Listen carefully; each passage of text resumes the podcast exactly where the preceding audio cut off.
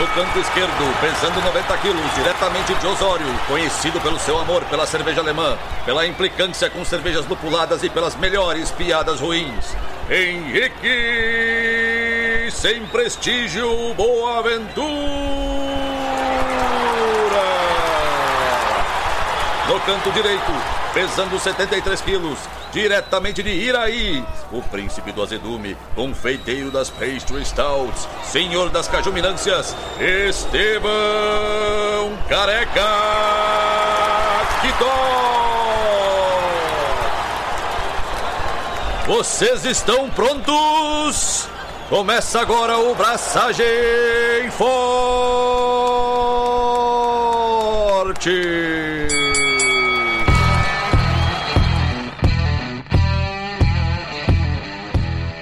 E aí, galera, Estevão da Suricato aqui. Alô, Lloyd Henrique Boaventura e eu nasci pra ser herdeiro. Que horas tu acordou mesmo hoje, senhor herdeiro? Eu disse que eu nasci pra ser herdeiro. Não quer dizer que eu não tenha um organismo de peão. É uma coisa diferente, assim. Eu também não tenho herança, então eu só disse que eu nasci pra ser herdeiro. Não disse que eu tenho a aptidão, né? Só gosto. Só gosto da ideia de que, tipo, ah, eu podia viver o resto da minha vida com algum dinheiro que eu não tenho hoje e não precisar trabalhar. Cara, é uma maravilha. Não ter compromisso. Eu tô de férias. Eu não fui demitido, só queria deixar isso bem nítido. Se por acaso tiver alguém da empresa ouvindo aqui, é tudo brincadeira. É tudo brincadeira. Não, não é brincadeira. Eu gosto de estar de férias. Eu adoro estar de férias. A CLT me permite isso. Beijo, CLT. É isso. Jura que tu ia ficar. Mano. Mano, eu tenho projetos pro resto da minha vida. Mano, às 8 horas da manhã eu tava tocando violão hoje, meu. 8 horas da manhã. Olha que maravilha, velho. Mano, o que é melhor? Ser vizinho do Estevão e ganhar cervejas ruins? Ou ser vizinho do Henrique e ouvir músicas ruins? Tu já pensou se eu toco bem violão? Ah, eu sei que tu não toca. Não, não toco mesmo. A Carol me elogia bastante, mas é. Acho que tem um fator emocional. Ah, mano, minha mãe me acha bonito, tá ligado? Acha mesmo? ah, velho, mãe é mãe, né, meu? Só pede pra dar uma passada no oftalmo lá, só pra ver se tá tudo certinho. Mãe é mãe, mano. Mas, mano, olha só, cara, 8 horas da manhã eu tava fazendo o que eu gosto. Fazendo o que eu gosto, mano. Não podia fazer em silêncio? Ao invés de azucrinar os vizinhos? Foda-se o vizinho, meu. Foda-se. Eu passei 17 anos da minha vida morando com um vizinho de parede, meu. Não quero, foda-se. Eu tenho pátio agora. O teu tempo é mais importante que o tempo dos teus vizinhos? O que, que tem a ver o tempo dos vizinhos, Estevão? Não, só porque tu tava me corneteando antes, que eu acho que o meu tempo é mais importante que os outros. Mano, minha vizinha acordou às duas horas da manhã e começou a, sei lá, bater pé, tipo, no pátio dela por alguma razão. Mano, deixa eu reclamar do meu vizinho, velho. Meu despertador nas terças e quintas toca 5 e meia da manhã. E era 5 horas. Não, mentira, isso foi ontem. Foda-se. Às quarta-feira toca 6 e meia. Às 6 horas, a filha dos meus vizinhos, que deve ter, sei lá, 3 anos. Mano, a guria subia e descia correndo a porra da escada de madeira, sapateando e gritando enlouquecidamente. A tua parede é colada, né? Mano, minha parede é grossa, é dupla de tijolo. Mano, é tipo 60 centímetros de parede, com um, espaço no meio. Eles berram e eu escuto o, o, som vindo pela janela por fora e não passa pela parede. E a criança tava sapateando na escada, mano. E eu acordei meia hora antes do despertador, velho. Mano, é, é que criança tem uma habilidade ímpar de ser meio demoníaca, assim, né? Tipo, eu tinha. Logo antes de me mudar, eu passei por todo por uma aprovação, né? Um, eu tive um vizinho, uma vizinha, não sei, que tinha uma criança. E eu tenho a nítida impressão, Estevão, que numa madrugada, tipo três horas da manhã.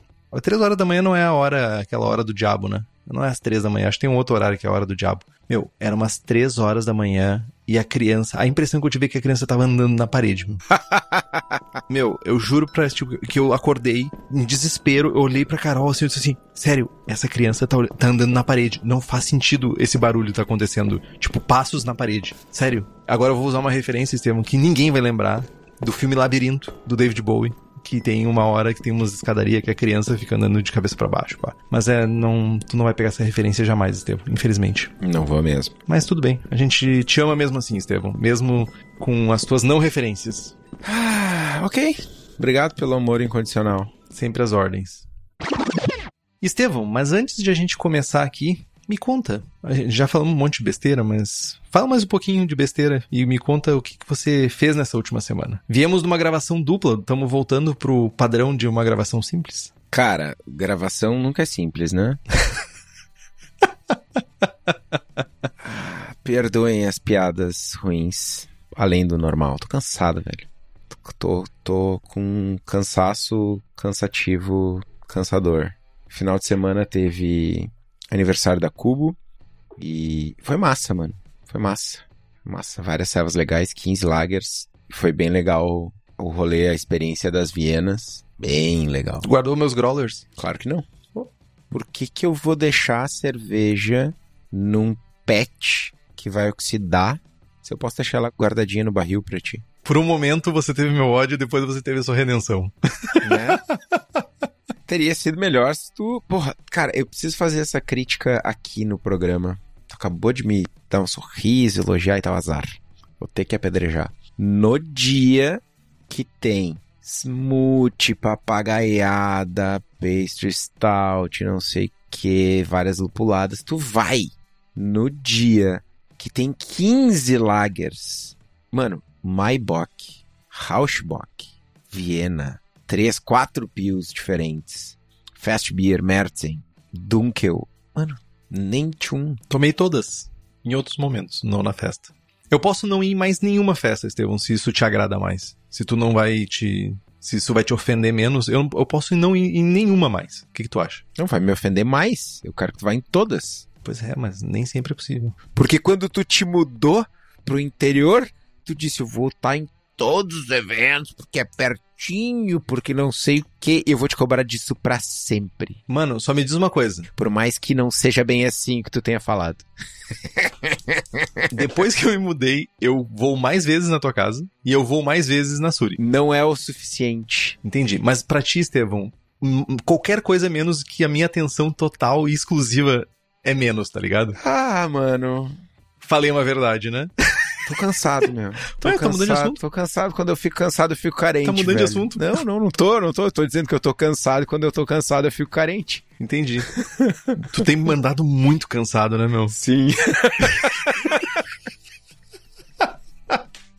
Eu não consigo prestar atenção em ti sem prestar atenção na tua cadeira, meu. Tipo, é uma cadeira de marfim, tá ligado? Ah, ela é. Mano, tipo, eu paguei metade do preço porque era branco, tá ligado? Branco. Ah, Em dois dias ela vai estar tá marrom, né, meu? Azar. Cachorro, gato, tudo. Mano, metade do preço. Entendi. Justo. Mano, o que é uma, uma parada de beleza, né, meu? Beleza é sugestiva. Posso ser honesto, assim, a Paty não vai ouvir esse programa. A minha esperança, Tomara que escute, eu vou mandar pra ela.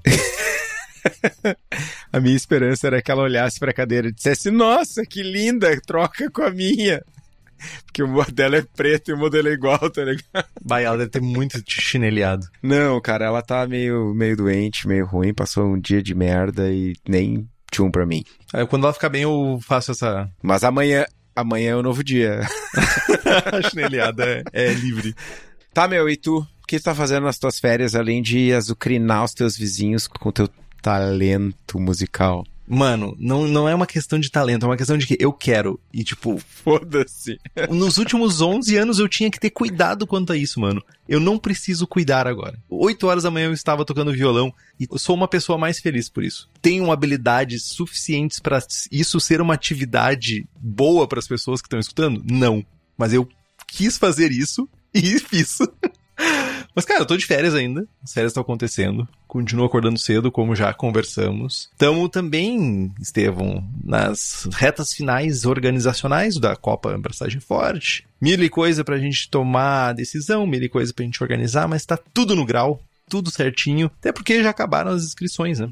Já temos finalizado. Já não tem mais como inscrever. Quem escreveu, escreveu. Quem não escreveu, não escreve mais. Pelo menos pra esse ano. Dá pra divulgar o número de inscritos? Dá pra divulgar o número de inscritos, Teu. Divulgue. Rubens, tambores. Mas não tambores aqueles, aquela... Tambores tribais, por favor. Tu sabe qual é o número final, final? Não, tu tem que saber. Tá bom? Vou saber. Em instantes. Porra, pelo amor de Deus, eu não consigo. Entendi. Ah, ah, tá. Eu sei qual é o número. Não, não, agora, eu, agora eu, eu sei também. Mas enquanto o Estevão tá fazendo uma contagem para depois ele divulgar quantidade de, de pessoas que vão participar do concurso e ter a possibilidade. Não, não, não. Desculpa. É que eu sou novo aqui. É, desculpa. Pode continuar. Vai, Estevão. As pessoas que têm esses probleminhas a gente deixa passar. Vai, pode falar. Desculpa, mano. Te interrompi grosseiramente. Sim. Mas é, não, não é o número de pessoas inscritas, é o número de inscrições do concurso. Ah, isso eu não sei. Eu só queria dizer um comentário, o Marcos falando, imaginei o Henrique tirando Smiths na viola com revistinha de cifras. Marcos, você não poderia ter acertado mais, porque eu estava tocando Please, Please, Please, Give Me What I Want, do Smiths, no violão. Às 8 horas da manhã eu tava tocando essa música. E depois eu toquei American Pie do Don McLean. Mas, Estevão, quem tem a possibilidade. Não, não, vocês não vão ter essa possibilidade de ver eu tocando violão. Eu jamais vou expor. Eu já, eu já exponho vocês ao Estevão. Eu não vou expor vocês a ver ou ouvir eu tocando violão são os nossos queridos apoiadores e apoiadoras do Braçagem Forte que tem a opção, tem essa possibilidade linda de acompanhar a gravação ao vivo. E além disso, os apoiadores também têm a possibilidade de participar de sorteios de equipamentos e merchans exclusivos. Tem a participação do melhor grupo WhatsApp cervejeiro do país que, olha, hoje eu tava vendo umas discussões lá que tava dando um orgulho de ver a galera trocando ideia e conversando e dando opiniões, foi massa demais. Essas pessoas também tiveram um baita desconto na Copa estavam lá, tipo, enquanto tinha gente pagando 80, tinha gente pagando 50. Enquanto tinha gente pagando 50, tinha gente pagando 35. Por quê? Porque são nossos apoiadores e apoiadoras. E também tem acesso ao Jogando Forte, que é a nossa iniciativa de treinamento e aperfeiçoamento de avaliações de cerveja. Então faça como Alan George, Carlos Alberto Poitevin, Diogo Longo, Felipe Augusto Kintzer, Felipe Lécio, Gabriel Henrique Franciscon, Gabriel Mendes Souza Martins, Christopher Murata, Luiz Henrique de Camargo, Michael Farias Teixeira, Ricardo Bonato, Ricardo Peixoto Gonçalves, Rubens Fernando Maciel Alencar, Thales de Souza Faria e o Elito de Oliveira Ferreira, além de um secto de outras pessoas mais. E nos apoie pelo link do Apoia-se, que é o apoia.se barra abraçagem forte. O link tá lá no post. Antes da gente ir pro conteúdo último, a papagaiada do episódio, 391 amostras inscritas. Segundo fontes extraoficiais, o maior concurso de cerveja caseira do ano no país. Olha aí. Estamos correndo atrás de informações para saber se não da América Latina também. Parabéns, parabéns, jovens. Vai ser massa. Parabéns para vocês que se inscreveram. E nós daremos 110% do nosso sangue, suor e lágrimas para corresponder às expectativas de vocês no concurso. Do Estevão a gente vai dar até mais. Que tá cansado mesmo. Ponto importante, torçam para que a pessoa responsável por mandar a súmula seja o Henrique, porque senão vai atrasar.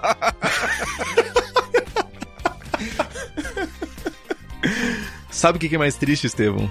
É que é verdade isso.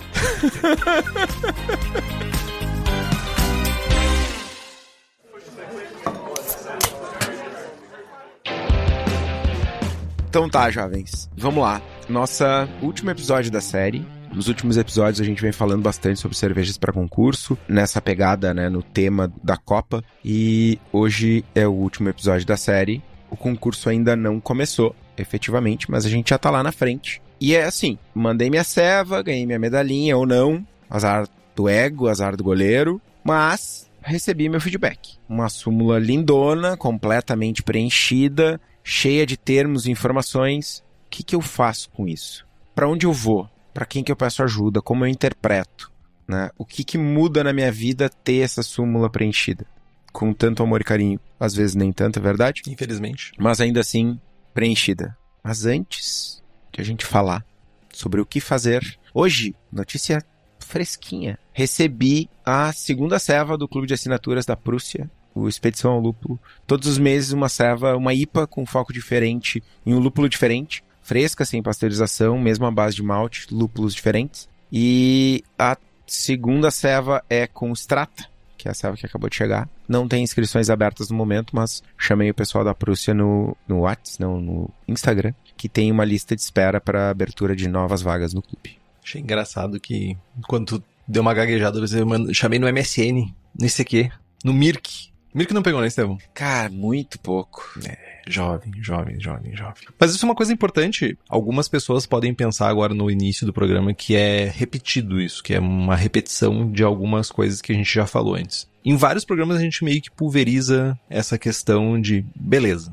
Ler feedback de súmula, entender o feedback da súmula. Só que a gente nunca se aprofundou nisso. E, de novo, menciono que ganhar a medalha é muito legal. Mas nem todo mundo tá no nível de ganhar medalha tem muitas pessoas que. Hoje mesmo alguém tava. Acho que era o Gustavo, da Argentina. Gustavo Lago, falou que não tem muito contato com pessoas, não tem tanta cultura de brew club na Argentina. Não tem clubes cervejeiros para que ele possa compartilhar sua cerveja, não tem brew clubs para que ele possa levar uma cerveja, trocar uma ideia, pegar feedbacks. Então, mais do que nunca, esse tipo de súmula preenchida com feedbacks é uma maneira que tu tem quando tu tá muito isolado também.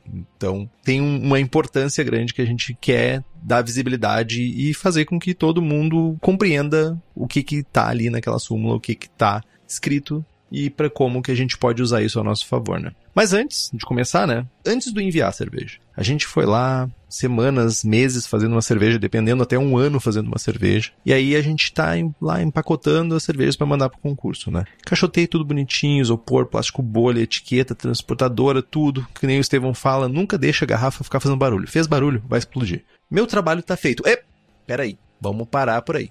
Teu trabalho ainda não tá feito. Por quê? Antes de a gente pegar, vamos lá, vamos pensar que 90% das pessoas fazem 20 litros de cerveja. Tu vai lá, separa quatro garrafinhas de 300ml e vou mandar pro concurso. Tenho 19 litros agora para eu beber. Não. Primeira coisa que tu deveria fazer é guardar uma garrafa, ou um growler, ou uma lata, preferencialmente o mesmo recipiente que tu invasou a cerveja para mandar pro concurso, tu vai guardar e vai deixar ela separadinha para te ter ela para depois do concurso, para tipo, usar ela, e preferencialmente mais de uma, talvez. Então, cara, tu vai ter uma ansiedade, sabe? Tu vai ficar louco esperando se ganhou medalha ou não, se comemora ou não, vai ganhar, passar o concurso, vai ter mais ansiedade, eu quero as súmulas, e daí, tu tá no mudo, Estevão. Tu tá no mudo ainda, Estevão. É, é de, desculpa, gente. É um jovem. Ele tá com potencial. A gente acha que ele vai dar certo no programa, mas ele tá aprendendo. É, eu sou novo aqui, mano. Só que, né? Na vida velho. Eu preciso ser novo em algum lugar, né? Bom, chegaram as súmulas. Súmula na mão, todo mundo que mandou uma amostra pro concurso em algum momento da vida já leu a súmula e pensou: bah, nada a ver. Não é minha ceva, esse jurado tomou uma cachaçinha, trocaram minha amostra, esses, essas pessoas que estão aí não sabem de nada. Eu tenho aquela história que eu sempre conto, de que aconteceu exatamente isso comigo. O feedback que eu recebi, lembrando as súmulas, deveriam pelo menos ir sempre com o e-mail da pessoa que preencheu a súmula. Eu recebi, não, a cerveja que você avaliou não era a minha cerveja. Você avaliou outra cerveja totalmente diferente. Isso acontece, não é mentira. Não é, é verdade esse bilhete. Mas antes de querer xingar a jovem pessoa que estava lá avaliando a tua ceva, a gente precisa entender duas coisas, basicamente. Primeiro de tudo, a gente tem que reler o guia de estilos especificamente, não o guia todo, obviamente, né, mas o estilo que a cerveja foi inscrita ou as cervejas que forem inscritas. Vamos tratar uma súmula por vez aqui. Ah, mandei minha American IPA pro concurso, recebi a súmula, li, não gostei do que eu li, não concordo, me surpreendi com a nota baixa. Sei lá, né? Vou pegar o guia, American IPA. Vou reler o guia.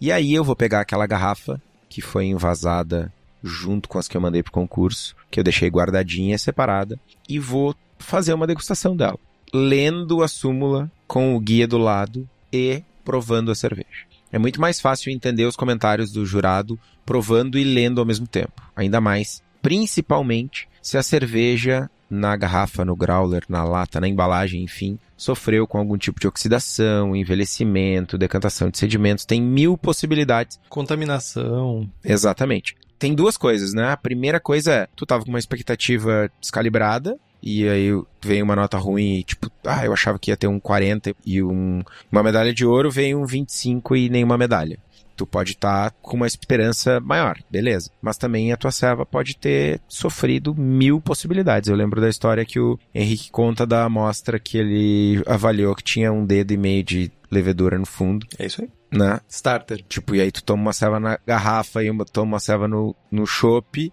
ela é completamente diferente, né? Então, tem isso, tem essa possibilidade. Então, guia, súmula e cerveja. Tudo junto ao mesmo tempo. Mas, cara, tem uma coisa que. Tem uma coisa que é importante: tirar os cachorros do estúdio. Segurei. De novo, gente. Tá começando. É um jovem que tá vindo do mundo do Minecraft. Ele só faz gameplay de Minecraft no quarto dele e agora ele tá começando esse mundo de fazer podcast ao vivo. Então, vamos relevar É importante para ele a gente dar esse apoio, é importante que a gente continue apoiando ele para ele chegar no nível de ser um podcaster famoso um dia. Mano, alguém, o vento, alguém abriu a porta da minha casa. Foi mal, gente. Já volto. Ah, de novo, né? O que, que eu posso dizer? Olá, Estevão, tudo bem? Foi mal, gente. Tensão. Tá tudo bem. Não tá? Eu não sei o que aconteceu, mano. Minha porta tá escancarada, velho. Mano, poltergeist, velho. ah, velho. Acho que foi o vento. Sei lá. Deve ter sido. Deve ter sido. Mas você estava engatilhando a propaganda, Estevão. Vamos lá, então. Propaganda. Propaganda. Ah, tô nervoso, mano. Se tu sentiu um calafrio, Estevão, pode ser o fantasma passando. Cara, então, supostamente minha porta não poderia abrir, né, meu? Assim, sozinha. Mano, só tem duas explicações. Alguém abriu ou alguém não fechou. Enfim, vamos lá.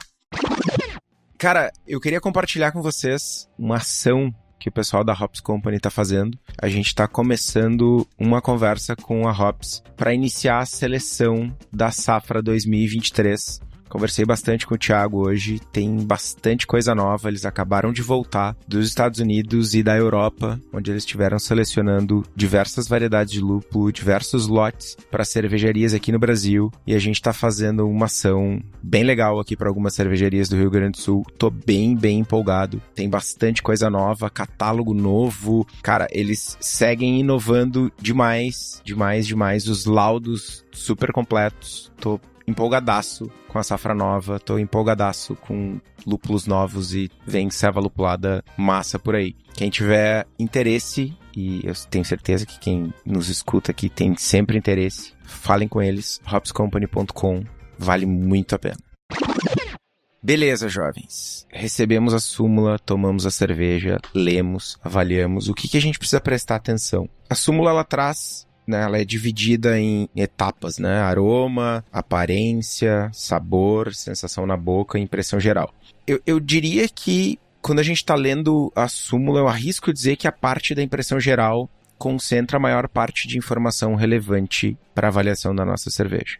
Nas quatro etapas anteriores é muito mais um descritivo sensorial do que uma conversa né? Eu costumo enxergar a súmula assim. No aroma, sabor, sensação na boca e aparência, eu vou descrever as minhas percepções, né? Se tem muito lúpulo, se tem pouco lúpulo, se tem malte, se não tem, sem uma avaliação de se isso é bom ou ruim eu uso isso, essa etapa mais como um descritivo. Tem jurados que têm abordagens diferentes, mas de forma geral é assim que funciona. E na impressão geral, aí sim vem a parte de comentários, feedback e tal. E aí existem especificamente a parte do feedback, tem dois tipos. Tem o feedback estilístico, onde a gente vai fazer um comentário que se refere à aderência daquela cerveja ao estilo proposto e principalmente ao equilíbrio da cerveja, drinkability da cerveja. Tem uma outra, um outro tipo de feedback que é o feedback técnico. Né? Uh, e esse aborda falhas, defeitos, essencialmente presenças de off-flavors e problemas de produção. Então a gente pode separar o feedback em duas categorias e é importante a gente separar isso nem que seja mentalmente, porque as coisas que a gente vai fazer posteriormente que vão derivar desses feedbacks são diferentes. Quando é um, um, problema técnico, a gente tem uma abordagem, quando é um problema estilístico, a gente tem outra abordagem. E a gente fala disso um pouquinho mais para frente foi bem legal tu mencionar que tem maneiras diferentes de preencher súmula. Inicialmente eu sempre fazia como tu tá falando, Estevão. Era mais uma, uma listagem sensorial do que tava pegando. E eu comecei a colocar quando alguma coisa não era aderente ao estilo, já mencionar no aroma, no sabor, na aparência. Muito por pouco espaço para preencher embaixo. Por isso, gente, a gente tá falando da época que súmula era escrita, tá? Hoje em dia, quase eh, na totalidade, as súmulas são digitais. Então tu não tem mais esse problema de espaço. Mas eu acabei criando essa prática de fazer para ganhar espaço depois para poder apoiar nas melhorias da cerveja, para ficar aderente ao estilo ou para melhorar quanto à parte técnica mesmo, né? Então tem maneiras diferentes, nenhuma delas está errada, desde que provenha o feedback, desde que dê a informação correta para a pessoa poder melhorar. Mas tem coisas, Estevam, que a súmula não te conta tem algumas coisas que elas não vão estar tão nítidas, né? É comum a pessoa ficar apegada a comentários tipo, sei lá, um amargor médio alto. E o estilo permite amargor médio. Não deveria descontar tanto, tu não deveria perder muitos pontos, não deveria ser o ponto crucial da tua súmula isso, sabe? Por mais que o, o processo de alguma forma seja pensado para que a, a, descrição dessas percepções ela seja de alguma forma transferida em notas, né, que a gente tenha uma relação entre percepção e nota, né, de uma maneira mais objetiva, tem alguns aspectos da cerveja que são cara, é muito difícil que a gente consiga transmitir de maneira objetiva, né? Usando objetividade. O equilíbrio da cerveja é um desses pontos. Tem um equilíbrio voltado ao malte, ou ao lúpulo, seja. E dentro do estilo, por vezes, a gente não faz jus aos problemas ou às diferenças de percepções que a gente tem dessas características que a cerveja apresenta. Tipo, às vezes a gente busca uma, uma cerveja perfeitamente, sabe? Tá certinha, enquadrada dentro do estilo, só que isso pode impactar a produção numa cerveja equilibrada. A gente vai lá, olha, ah, sabe, tipo IBU, olha a cor. Cara, clássico, cor. A pessoa vai lá e carca a mão no malte torrado e, meu, a cerveja tem malte torrado agora porque tu fez um mau uso daquele ingrediente somente porque tu estava olhando para um indicador e não para o equilíbrio geral da cerveja, não para big picture, não para fotografia que tu queria ter no final do processo. Então, tipo, a gente pode de uma forma intencional, sabe, ficar mais longe desses números que estão escritos em pedra, né, da descrição do estilo e tentar priorizar mais o equilíbrio e harmonia da cerveja. Porque convenhamos, a gente tenta mirar naqueles números. Densidade, densidade inicial, densidade final, cor. Mas a não ser que a gente faça uma avaliação de laboratório para cor, para IBU, para teor alcoólico, a gente está estimando que a nossa cerveja tem aquilo. Né? E se a gente junta tudo isso que a gente falou, que eu falei agora, ao fato de que tem métodos diferentes de pontuação, que mais comumente a gente está falando do top-down e do bottom-up, né? Que é basicamente tu dá uma nota para tua cerveja e tu distribui essa nota entre todas as categorias. E tem o top-down, que é tu dá a nota para cada uma das categorias: aroma, sabor, aparência, impressão geral. E no final a gente soma isso e dá a nota esses métodos de, de pontuação, eles podem levar a algumas discrepâncias importantes na pontuação de aroma, sabor, sensação na boca e aparência. Porque se, por, por exemplo, imagina que a gente fez um bottom-up. A gente dá uma nota para a cerveja e a gente começa a distribuir as notas, para tentar somatório ser aquela nota total. Às vezes tu tem que jogar um número para cima e para baixo para tentar chegar naquela nota que tu tem de expectativa. Então, com isso em mente, o foco na avaliação da súmula, ele deve ser sobre a pontuação final, sabe? É mais importante a nota final do que propriamente cada um dos... Não deveria ser, mas é, sabe? No, no enquadramento que isso representa, né? Do estilo. Então, só para vocês terem uma ideia. Se vocês já receberam uma súmula em algum momento, lá no cantinho esquerdo, lá embaixo, tem uma tabela dizendo o que que a, a o, o... Você arrumado o range de notas. O que, que é, Estevam, range? Amplitude. Amplitude. Não seria amplitude, mas seria. Ou faixa. Faixa. Faixa de notas, né? Começa, começando lá de baixo. Tem a faixa problemática, que é de 0 a 13. Você nunca vai receber 0. 13 é a nota mínima, que geralmente deveria ser em concursos. Vocês não devem receber um zero, mas eu já vi. Já briguei com isso. Você não vai receber na Copa Abraçagem Forte. Não vai que isso basicamente é, a tua cerveja tem erros off flavors graves que dominam o aroma ou o sabor e é uma cerveja difícil de beber. Daí você vai ter uma cerveja ok, entre 14 e 20. Ela tem off flavors ou alguma deficiência muito grande de aroma e sabor. Ela é desagradável. Essas duas cervejas são ruins. Vamos deixar bem nítido aqui. Cervejas com essas notas são cervejas ruins. 13 é terrível, mas são notas ruins. Aí tem uma cerveja boa, entre 21 e 29. É uma cerveja que erra o estilo, alguma coisa no estilo, ou tem alguma falha pequena, alguma falha ou de estilo, alguma falha, não, não de estilo, mas uma falha processual, técnica. Tem uma cerveja muito boa que é entre 30 e 37. Geralmente ela tá dentro do estilo, mas tem uma falha mínima que faz com que ela não seja uma cerveja excelente, que tem uma nota entre 38 e 44, que ela é um exemplar do estilo, ela exemplifica muito bem o estilo, e ela tem alguns ajustezinhos, sabe, ajuste fino. Ah, uma corzinha, ah, um pouquinho mais de amargor, um equilíbrio, que nem a gente estava comentando antes. É uma coisa muito fina. E tem entre 45 e 50, que é tipo, é extraordinária que é uma, um exemplar, tipo, o estilo foi moldado a partir dessa cerveja. É isso. Se precisasse botar uma cerveja para dizer para todo mundo beber e dizer que o estilo é assim, essa é a tua cerveja. Só conheço uma pessoa que teve uma nota 50 até hoje. E eu já mil. E ninguém vai dar nota 50. Todo mundo tem vergonha de dar nota 50. Vai, fica a dica. É isso. Um ponto importante aqui é que, de certa forma, como tem o, a nota de cortesia 13, né? Tu não vai ganhar uma nota 7 porque 13 e 7 essencialmente significa a mesma coisa. É uma cerveja com sérios problemas, que é difícil de beber, é ralo, basicamente. Do 45 ao 50, a mesma coisa. Os jurados têm 5 pontos de intangíveis, digamos assim. Né? Essencialmente, uma cerveja 45 e uma cerveja 50, elas têm a mesma nota. Ela é uma cerveja padrão mundial. Perfeita. Não tem defeitos. Perfeita. Perfeita. É uma cerveja que tu não precisa. Se tu deu 45 para uma cerveja, tu não precisa apontar defeitos na hora de preencher a súmula. Né? Esses cinco pontos de diferença é, cara, é tipo, meu, tem aqui uma Kentucky Common que, que tá. Faz sentido no Kentucky.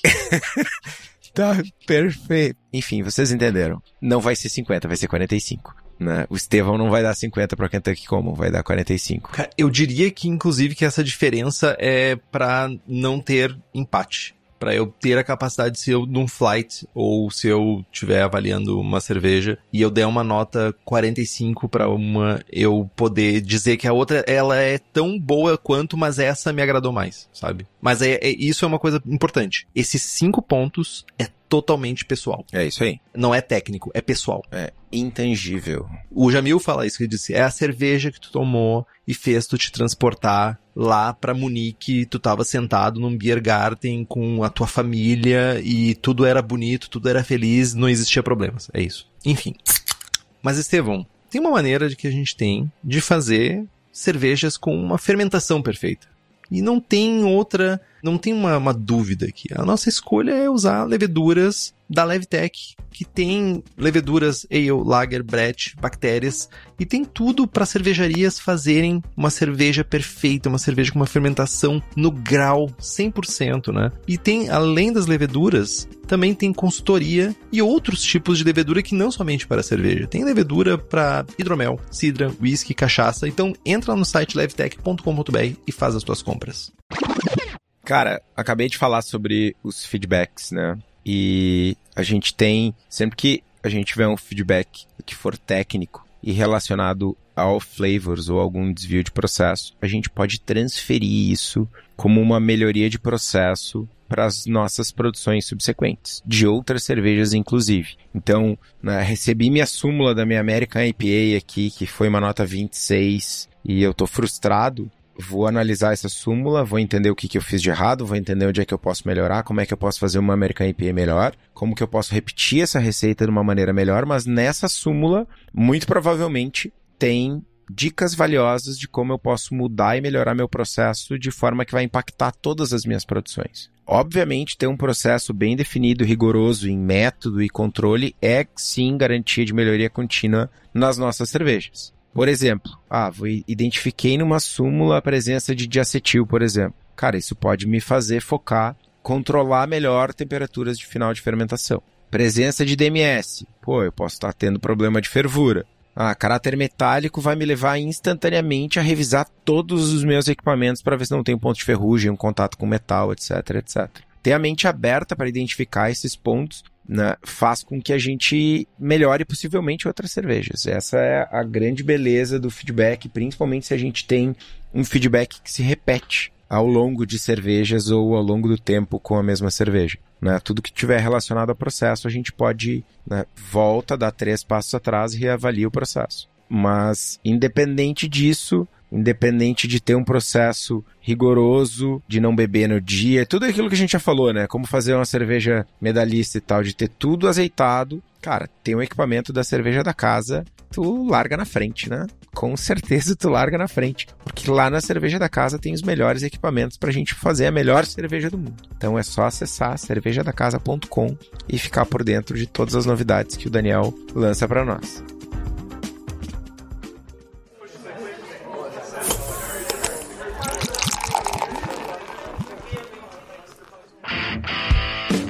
Aí, Estevam, tu pegou a tua súmula, bonitinha, cheia de feedbacks, cheia de informações úteis, que nem tu falou agora, coisas que vão, de certa forma, colocar luz né, iluminar alguns pedaços do teu processo, ou a parte de criação da receita, ou a tua parte de sanitização, sei lá, qualquer coisa que vai, de alguma forma, ter um foco que tu precisa melhorar ou resolver, né? Então a gente vai produzir essa cerveja de novo. Claro, A gente agora a gente vai pegar toda essa lista, né, de problemas, de processos ou receita e tudo isso, mas a gente precisa dar um foco na diferença de estilo, meu. O que que tá discrepante no estilo, né? Vamos pegar, por exemplo, uma, uma American IPA. Tipo, o guia permite que uma cerveja seja considerada uma American IPA, é, bem entre aspas, né? Não, o guia, o, o guia, ele não é um livro de leis. Ele não é a Constituição. É um guia. Tu pode chegar do ponto A até o ponto B indo em linha reta, fazendo curvas, fazendo pirueta, cavando um buraco pro chão e depois subindo.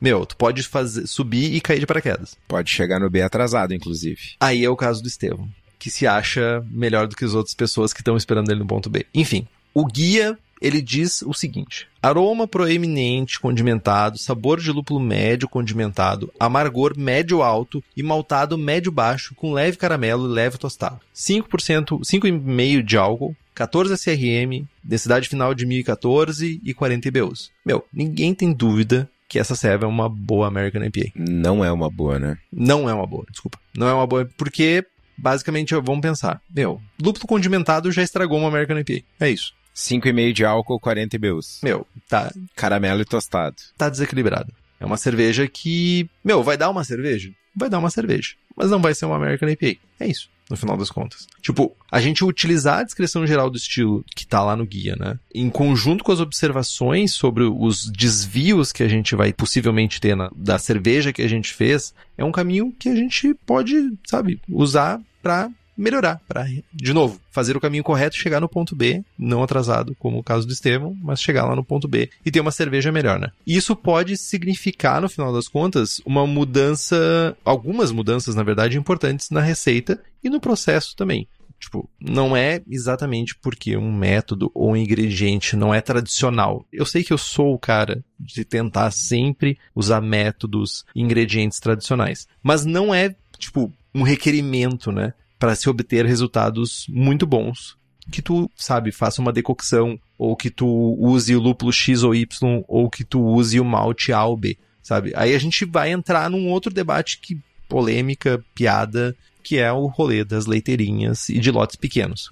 Lote pequeno não é um problema. Leiteirinha, quando chegar a minha, deixa de ser um problema. Eu vou comprar uma leiteirinha, inclusive. A verdade é que os lotes menores, eles permitem que a gente erre mais vezes e, consequentemente, a gente corrija mais vezes. Ou seja, a gente consegue ter uma interação, porque, primeiro, tu não vai esperar consumir 20 litros de cerveja, ou, sei lá, tu, tu vai ter uma leiteirinha de 7 litros e meio. Meu, tu consegue fazer, inclusive, sabe, mudanças paralelas no mesmo lote para te ver se tu qual das mudanças que tu fez que ficou melhor. Então a gente acaba acelerando o aprendizado e principalmente a, a parte de feedback constante, né? Porque imagina, tu vai lá, fez 30 litros até tu fazer de novo essa cerveja, se tu for fazer ela de novo, porque muitas vezes as pessoas gostam de fazer estilos diferentes, não querem repetir receita, tudo isso. Até tu chegar de novo a fazer essa cerveja, todo o conhecimento, toda aquela informação que tu tinha já se perdeu. Aí entra uma coisa importante também, que é tomar notas. Eu costumo fazer isso muito lá no Beer Father. Eu pego uma cerveja, quando eu termino ela, eu tomei ela, eu dou uma nota e eu tomo notas do que, que ela precisa ser melhorada tomo notas, no caso, faço anotações lá dentro da receita, dizendo: olha, para a próxima interação, ela precisa ter mais amargor, ou ela precisa ter menos amargor, ela precisa ter mais caráter de lúpulo de malte X ou menos caráter de malte Y, e tudo isso porque eu sei que eu vou demorar para abraçar aquela receita de novo. Então, quando eu for fazer isso, eu já tenho meu feedback prontinho para eu pegar, beleza, agora eu vou corrigir isso aqui. Cara, tu falou em métodos tradicionais, eu lembrei do nosso debate sobre a English IPA. Eu tô fazendo uma English IPA, uma receita de uma English IPA pro, pro IPA Day que vai ter na firma. E o mandei, montei a receita, mandei pro Henrique, e o Henrique me retornou, respondeu: "Ah, Whirlpool Hopping numa English IPA não é usual. Realmente não é. Quero ela saturada de aroma e sabor de lúpulo.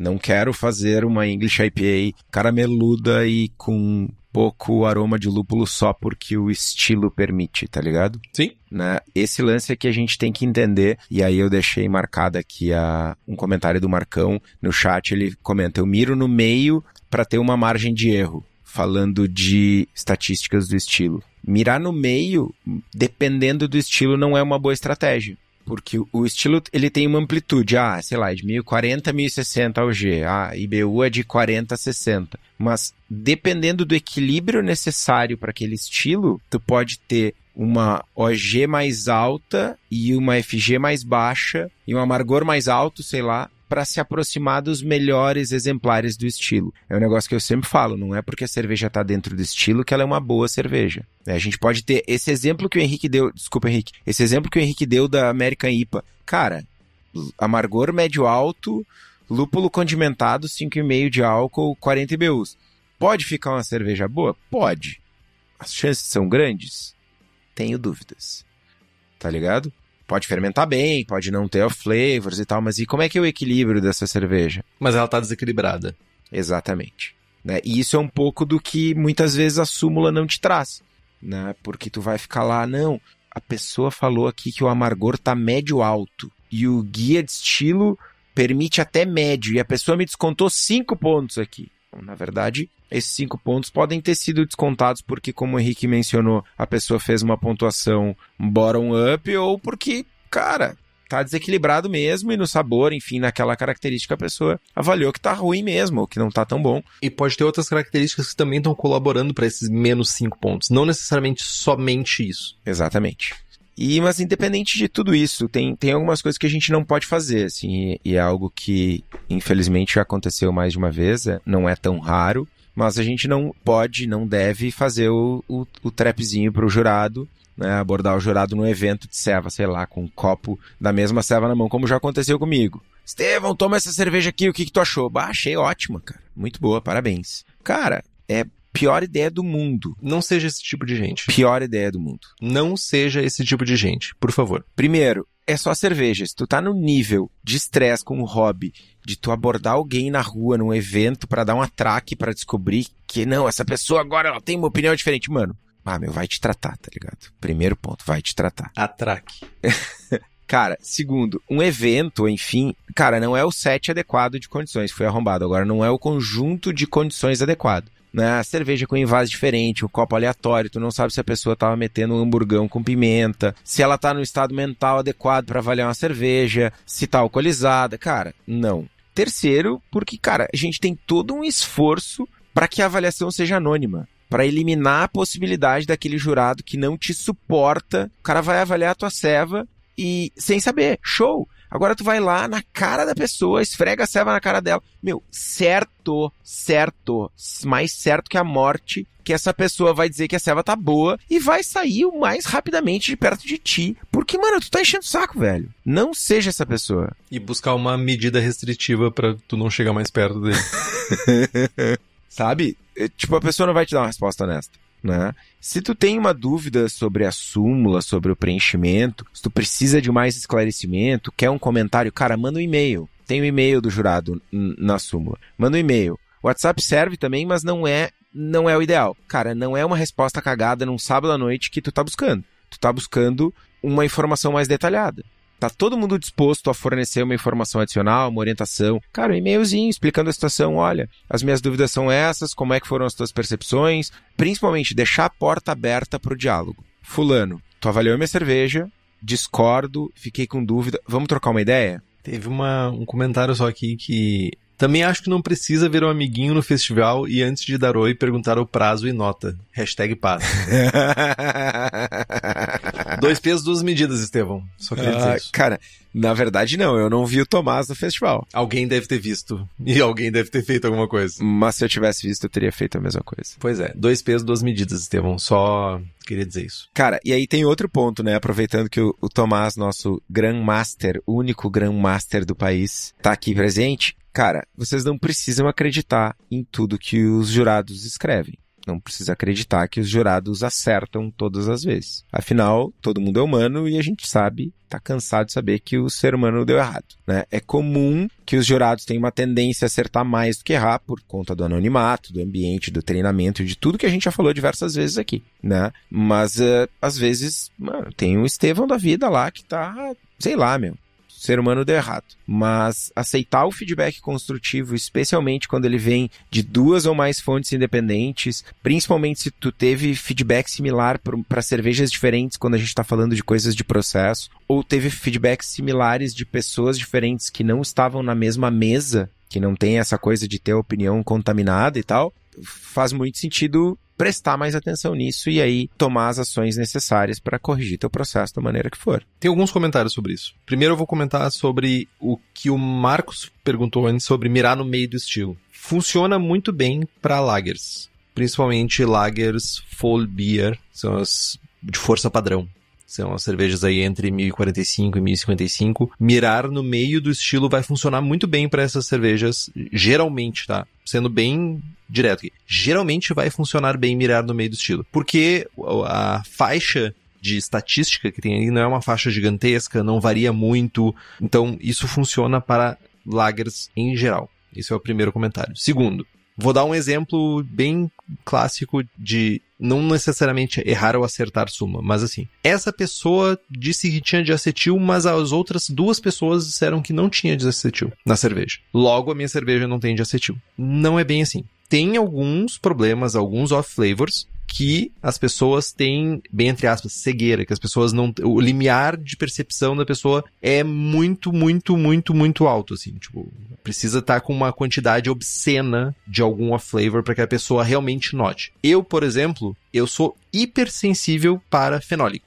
Muitas vezes já aconteceu de eu pegar um pouco de fenólico na cerveja e as pessoas que estão na mesa não pegar nada de fenólico. Então eu tento, não quer dizer que eu seja um bom juiz, mas também quer dizer que eu sou um bom juiz. Bons jurados e juradas vão saber dessas suas discrepâncias e vão tentar se calibrar. Gente, eu peguei um pouco aqui, vocês sentiram alguma coisa? Ou às vezes até a pessoa chega na mesa e diz: Não consigo sentir de acetil na cerveja. Sou, acho que 30, se eu não me engano, 30% da população não consegue sentir de acetil. Então, se a pessoa não consegue, a pessoa pode conversar na mesa e dizer: Olha, isso é uma, é uma limitação minha. Se alguém notar alguma coisa que está muito discrepante, a gente pode discutir isso e daqui a pouco, é, na minha súmula não, não vai ter, e na de vocês vai ter, e é isso. É, acontece. Isso não é um erro.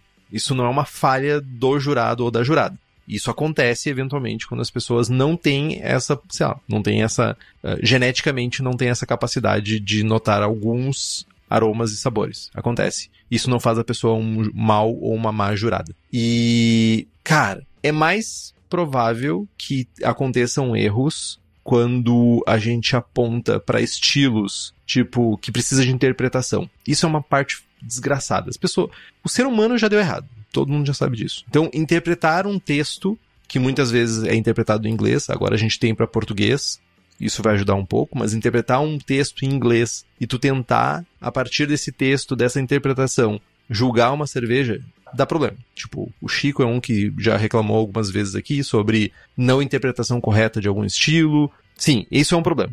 Tá? Mas isso não quer dizer que a tua cerveja é ruim. É isso também que é importante. Só explicando, limiar de percepção é. Uh, faz tempo. Tu tá no mudo de novo, Estevão. Hoje tu tá batendo recorde. Oi. Oi, tudo bem? Como é que tu tá, mano? Tudo bem? Faz tempo que eu não ouço tua voz. Ah, cara, tu emendou uma na outra, eu até botei no mudo aqui, porque. Muita informação, né? Nossa, tava aprendendo, mano. Boa. Sarcasmo? Não, eu aprendo sempre contigo, mano. Oh, obrigado. É que tu sabe que eu não sei ler sarcasmo. Eu aprendo sempre contigo, ponto. Fato. Obrigado. Não significa que eu não tava dando uma zoadinha. Boa. Né? Pode ser as duas coisas. pode, pode ser assim. Queria fazer rapidamente dois comentários a respeito de algumas coisas que tu falou. A primeira delas é sobre limiar de percepção. Tem algumas pessoas no meio dos jurados que é uma patatinha. Todo mundo conhece todo mundo, né? Infelizmente. Mas as pessoas ficam numa competição. Ah, não, porque eu percebo. Vou usar o fenólico que o Henrique falou. Eu percebo fenólico. 2 ppb de fenólico, bah, eu, eu percebo fenólico. 429 pessoas no teu lado não percebem, só tu percebe. Tu é um jurado melhor por causa disso? Não. De forma alguma. Perceber uma quantidade menor de um composto XYZ na cerveja não te faz um jurado melhor ou não, te faz uma pessoa mais sensível para aquele composto. Não é perceber se uma cerveja, continua no fenólico, se uma cerveja tem tão pouco fenólico a ponto do Henrique, que é super sensível, perceber, e do Estevão, que não é sensível, e mais três pessoas que não têm essa sensibilidade toda perceberem, será que esse fenólico é realmente um problema? Se é tão pouco que só o Henrique pega, mano, não é um problema.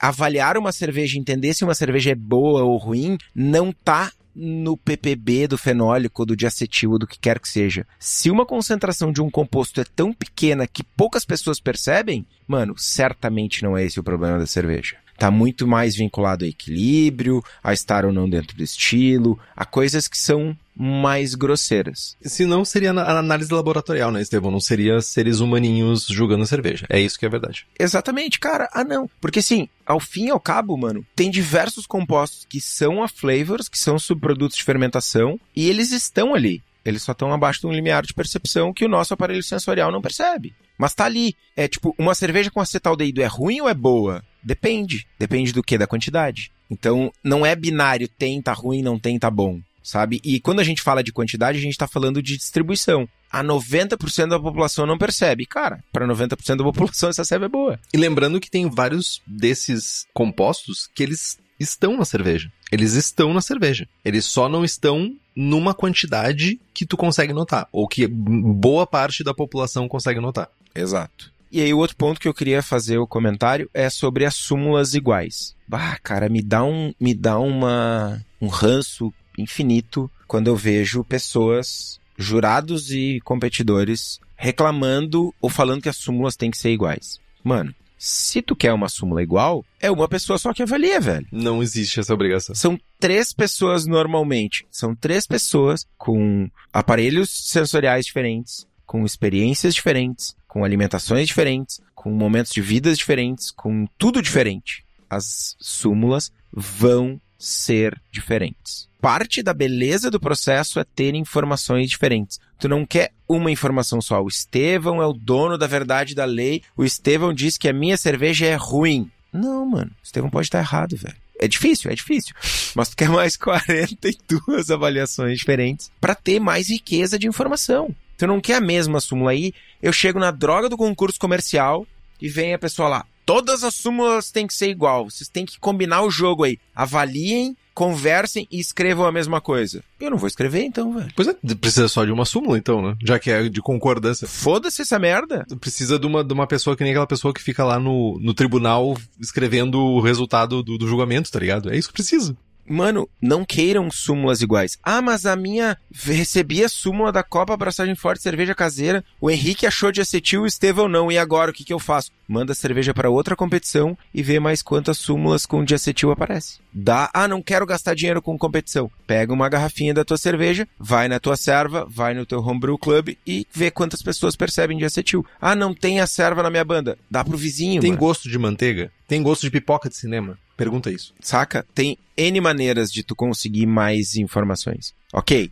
Tem alguém, eu tenho certeza que vai aparecer alguém e vai dizer: Ah, mas eu moro aqui no interior da Rebimboca da Parafuseta, a pessoa que conhece cerveja mais perto de mim tá no meio da floresta amazônica, eu não consigo. Ah, mano, desculpa. Foi mal. Você é especial. Só lamento. Seja forte. Você é especial. Saca? Querer súmulas iguais é, é ruim. É menos informação. E não somente isso. Aí, se a gente tem uma súmula só, a gente potencializa a quantidade de erros. Porque ter mais súmulas é a chance que tu tem de, tipo, como eu falei antes, poxa, eu tenho uma pessoa dizendo que essa cerveja tá com malte baixo. E tem duas pessoas dizendo que tá com malte médio. Poxa, essas duas pessoas têm mais experiência, essa outra pessoa tem um pouco menos de experiência, sabe? Por isso que tu precisa não é pegar uma súmula só e usar aquela súmula como se fosse o guia da verdade. Você deve pegar as, todas as súmulas, ler as súmulas e encontrar o caminho do meio ali. Essa que é a moral. Não é para pegar uma súmula só. Você tem que interpretar as duas, três, quatro, seja lá quantas forem. Isso aí.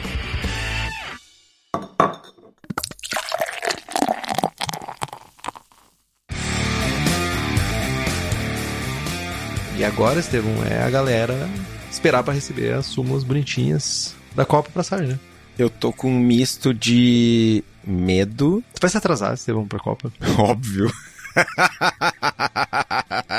Não pode, mano. Aí não. Óbvio. Mano, é- quando é muito importante, eu, eu marco meia hora mais cedo, tá ligado? Aí eu me atraso na hora que eu marquei, não na hora. Entendeu? Chega antes, um dia antes, lá então. Meu, eu tô com um misto de ansiedade boa com ansiedade ruim, se é que isso é possível. Tem várias pessoas, tem algumas pessoas que estão no grupo que vão participar da, da competição avaliando, tem algumas pessoas que estão ouvindo que vão ser jurados, então deixa eu meter a pressão em vocês. Meu, tô cagado com a responsabilidade porque. A gente levantou a barra forte. Exato. E a gente vem levantando essa barra e sentando o sarrafo em jurado merda faz muito tempo. E faz bastante tempo que a gente não organiza um concurso, né? Então tô bastante preocupado, bastante apreensivo com a qualidade das súmulas, que é algo que a gente preza demais, é uma responsa grande. Mas ao mesmo tempo tô mega empolgado, mano, porque, porra, no grupo de apoiadores, várias pessoas que, pô, eu já tomei ceva, que a gente troca ideia e tal, várias pessoas falaram, ah, vou mandar amostra, vou mandar amostra, vou mandar amostra. A gente não sabe quais são as amostras, não sabe quais são as cervejas, mas a gente conhece as pessoas, né? E já tomou ceva das pessoas. E vai tomar, né? Porque vai ter umas, umas garrafinhas que vão sobrar e tal. Tô fazendo espaço na geladeira já. Iri. Então tá um misto de apreensão pela responsabilidade e mas tô bem, bem feliz e empolgado. Eu tô bem tranquilo, na verdade, cara. Tô empolgado por poder ditar o ritmo. Essa que é, a, é o rolê, assim, tipo, nós temos um padrão já definido em um zilhão de programas, mais de 200 programas, e, meu, vai ser assim. E vai ser massa, eu, eu, sabe o que vai ser mais massa? É que a gente pode fazer um programa depois, Estevão, com a galera falando sobre nossas súmulas.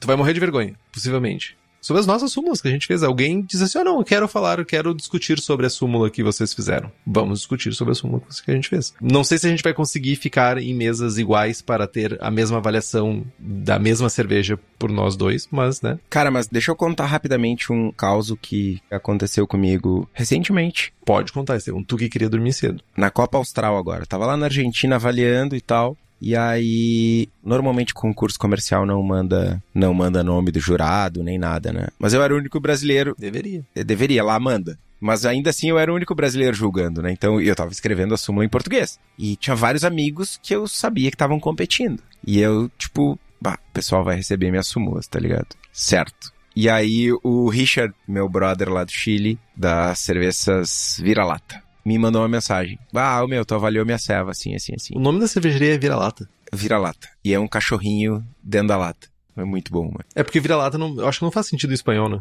Acho que é perro callejero. Não sei se faz sentido em espanhol, mano. Vira-lata é perro callejero, se eu não tô enganado. Enfim, quando ele mandou uma mensagem, eu tipo, ah, cara, e agora? Ele tá com a minha súmula. E aí, tipo, deu três segundos de um mini pânico, assim, eu tipo, não, de boaça, mano. Ele não vai entender nada.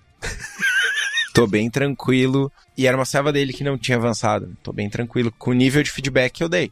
Instantaneamente eu, eu realizei isso. Ele pode até discordar da minha percepção sensorial, mas o que eu escrevi tá bem embasado. E aí ele me mandou a súmula e tipo, mano, a minha média, e isso é um negócio curioso, assim, por mais que seja ruim esse lance de ter o número de caracteres e ter o tempo, eu uso para me balizar, né? Ainda mais o Estevinho competidor. A minha média de caracteres era três vezes maior a média de caracteres do concurso e um pouquinho menos do tempo. Tipo, mano, minha súmula tava bem preenchida. E isso fala mais sobre as outras pessoas do que sobre ti, né? Tu sabe disso, né? Mano, a minha parte eu fiz, tá ligado? Tudo bem. A súmula tava bem preenchida, sabe? Bem estruturada, feedback bem estruturado. Ah, essa cerveja aqui eu achei que tinha de acetil. Ele não achou, beleza, mas eu achei que tinha de acetil, escrevi o que, como que o de acetil se apresentava e o que, que eu achava que ele podia fazer de diferente e tal. Tá tudo ali. Então, quando tu tem um amigo, ou enfim, pessoas que são mais próximas, isso pode trazer, esse revelar do anonimato, às vezes pode trazer um pouco de desconforto, né? Mas, enfim, de boaça. Nas primeiras vezes é mais desconfortável, depois fica natural. Temos então o programa, Estevam? Temos. Maravilha. Então, esperamos ardentemente pelas pessoas que quiserem comentar suas súmulas depois de recebê-las da Copa Braçagem Forte. Nos siga no Instagram, então. Estamos no Spotify, Apple Podcasts, Google Podcasts. Descobri que o Google Podcasts vai morrer, Estevam. Ele vai virar YouTube Podcasts. A gente vai ter que mudar nosso final. Estamos no Deezer também, em todos os agregadores. E se você gosta do programa e quiser fazer um review, quiser dar estrelinhas, quiser fazer um comentário, é muito importante para nós. Nós vamos ser recomendados para mais pessoas. Compartilhe os episódios com seus amigos, tem dúvida, sugestão de pauta, crítica, quer anunciar a sua empresa ou seu produto, e-mail para contato@abraçagemforte.com.br ou mande uma mensagem para nós. É isso, Estevão. É isso. Braçagem forte. Braçagem forte.